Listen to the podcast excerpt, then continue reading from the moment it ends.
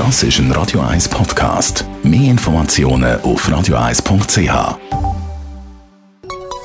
Der Konsumententipp auf Radio 1 präsentiert von comparis.ch, einem führenden Schweizer Internetvergleichsdienst. comparis.ch in der Stadt Zürich gibt es einen Haufen Sharing-Angebote. Allein bei der E-Trottinette gibt es drei verschiedene Anbieter. Andrea Auer, Mobilitätsexpertin bei Comparis. Gibt es eigentlich nennenswerte Unterschiede zwischen diesen E-Trottinette-Anbietern? Ja, die gibt's. Die sind einerseits technischer Natur, aber vor allem auch finanziell. Reden wir zuerst mal über das Finanzielle. Bei allen Anbietern zahlst du zum Starten einen Franken. Nachher gibt's aber in den einzelnen Minutentarif extreme Unterschiede. Außerdem kann man bei Bird auch nur zahlen, indem man quasi ein Guthaben vorauflädt und bei allen anderen kann ich einfach ganz einfach mit Kreditkarte abrechnen. Mhm. Gerade gestern ist bekannt worden, dass Preise erhöht worden sind.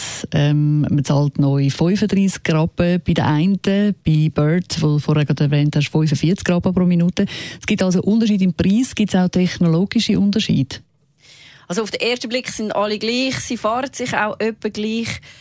Bei Sir kann ich noch ein Handy und Getränkehalter. Ist sogar noch praktisch, weil das Handy braucht man ja, ähm, oder das App auf dem Handy, um das Gefährt entsperren.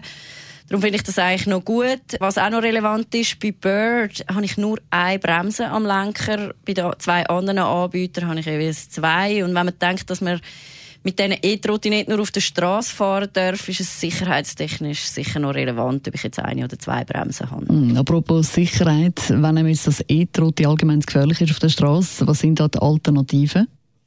Also du kannst auch aufs Smite ausweichen. Das ist ein Verleiher von E-Bikes und funktioniert wie die E-Trottinette nach dem Free-Floating-System. Das heißt, es hat keine festen Stationen. Sie befinden sich irgendwo in der Stadt und ich kann es irgendwo nehmen und irgendwo auch einfach wieder abstellen. Die sind im Grundtarif sogar ein bisschen günstiger. Dort zahle ich einfach 25 Rappen ohne jegliche Freischaltgebühr. Allerdings sind die natürlich weniger vorhanden als die E-Trottinette, weil es gibt eben auch nur einen Anbieter. Daneben gibt es auch noch Publibike. Dort habe ich normale Velos und E-Bikes. Die sind aber im Gegensatz zu den anderen Anbietern stationsgebunden. Das heißt, ich muss sie an einer gewissen Station abholen und halt an einer beliebigen Station wieder zurückgeben. Ist aber nicht zwingend schlechter, weil dann weiß man wenigstens gerade, wo die stehen. Wenn es einem jetzt völlig egal ist, was man genau fährt, also was für ein Gefährt, und man möchte einfach möglichst günstig von A nach B, für was entscheidet man sich da am besten?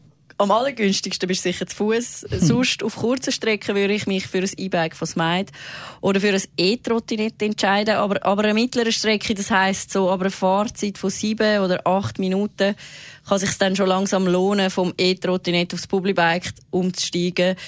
Weil Publibike hat ganz eine andere Preisstruktur. Das heisst, dort zahle ich allein einfach für die ersten 30 Minuten so oder so drei Franken. Das heisst, wenn ich nur kurz unterwegs bin, ist es sicher eher teuer. Aber wenn ich dann länger unterwegs bin, dann wird es dann schnell mal günstiger als die anderen Anbieter. Und außerdem habe ich dort natürlich auch den Vorteil, dass wenn ich unterwegs noch einen Kollegen treffe oder so und mit dem vielleicht noch ein bisschen quatschen. Oder wenn ich noch schnell muss Geld abheben dann, dann rechnet sich das nicht äh, auf, preislich. Das Wichtigste, wenn ich günstig fahren will, dass ich mir sicher schon vor der Fahrt überlege, wie lange brauche ich für die Strecke, wo will ich hin und mich dann fürs entsprechende Gefährt entscheiden. Andrea Auer, Mobilitätsexpertin bei Comparis, gibt es natürlich auch zum Nominal. Das ist ein Radio 1 Podcast. Mehr Informationen auf radio1.ch.